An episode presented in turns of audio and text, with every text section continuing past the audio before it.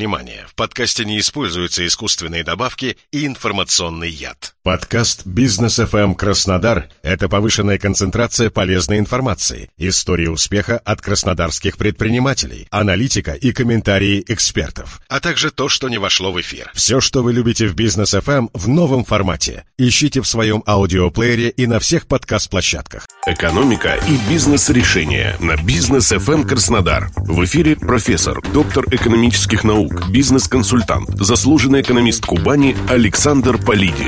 Здравствуйте, с вами Александр Полиди на Бизнес ФМ. Сегодня мы обсудим две новости последних дней. Продолжающийся исход иностранных компаний с российского рынка и грядущее изменение тренда на укрепление курса рубля. Начнем с того, что парад уходящих с рынка брендов и производителей не только не иссякает, но и усиливается. Очевидно, что если исключить политическую составляющую, роль которой у нас традиционно принято переоценивать, главными экономическими причинами этого явления стали непомерно высокие риски ведения бизнеса и нарушения в цепочках создания стоимости. Рынок и конкуренция – вот самые объективные и беспристрастные оценщики происходящего. И именно поэтому для компаний, которые пока еще остаются на российском рынке, потери в капитализации на международном международных фондовых площадках очевидны. В отличие, кстати, от компаний, покидающих Россию, их капитализация, как самый важный индикатор устойчивости и успешности в глазах инвесторов, не только не снижается, но и в абсолютном большинстве случаев растет. Заметьте, цену акций на рынке формируют не политики, а частные инвесторы, которые заинтересованы в зарабатывании денег, а не в чем-то ином.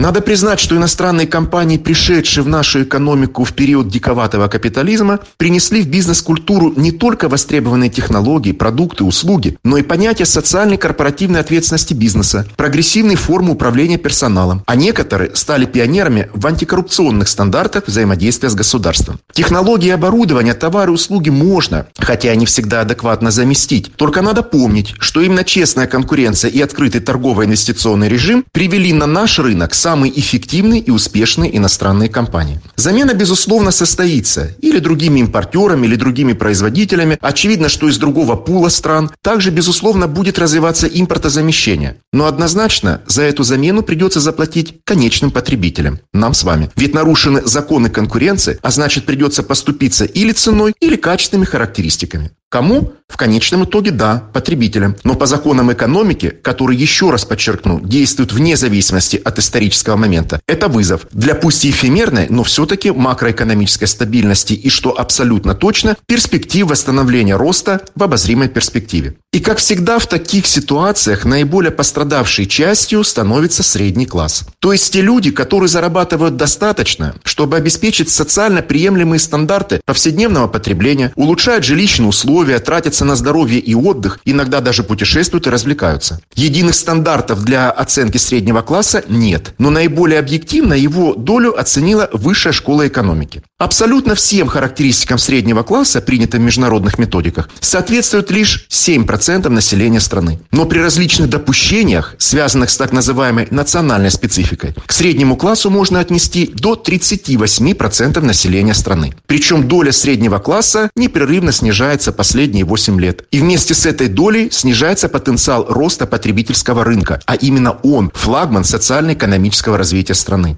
Растет потенциал экономического отставания, ведь в среднем в мире потребление среднего класса в течение двух десятилетий растет на 12% в год. Сейчас некорректно давать экономические сравнения с развитыми странами, где доля среднего класса составляет 70, то и 90% населения. Поэтому давайте посмотрим на динамику Индонезии, страны, которая находится ощутимо ниже среднего уровня ВВП на душу населения. По прогнозу Всемирного банка, эта страна, кстати, четвертая по численности населения в мире, в ближайшие 8 лет удвоит долю среднего класса и по всем принятым, а не по натянутым статистическим методикам. Треть населения будет относиться к самому экономически активному сегменту общества. Отсюда понятен взрывной рост стартапов и инвестиций в цифровые технологии в стране. Кстати, за 20 лет среднедушевой ВВП Индонезии вырос с 20 до 80% от российского уровня. И именно такие страны станут нашими основными конкурентами в IT-индустрии. А компетенции в IT-сфере – это одни из многих, кроме нефтегаза, АПК и энергетики, передовые на мировом рынке.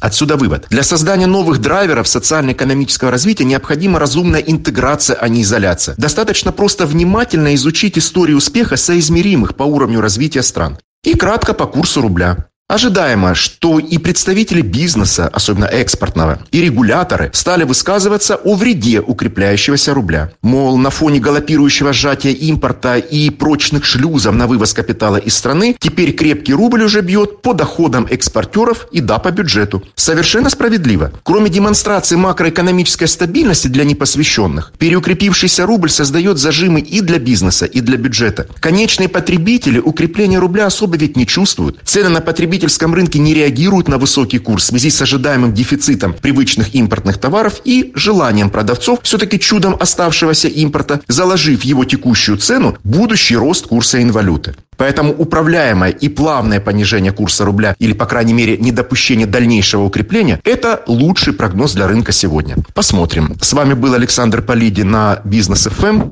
До скорого.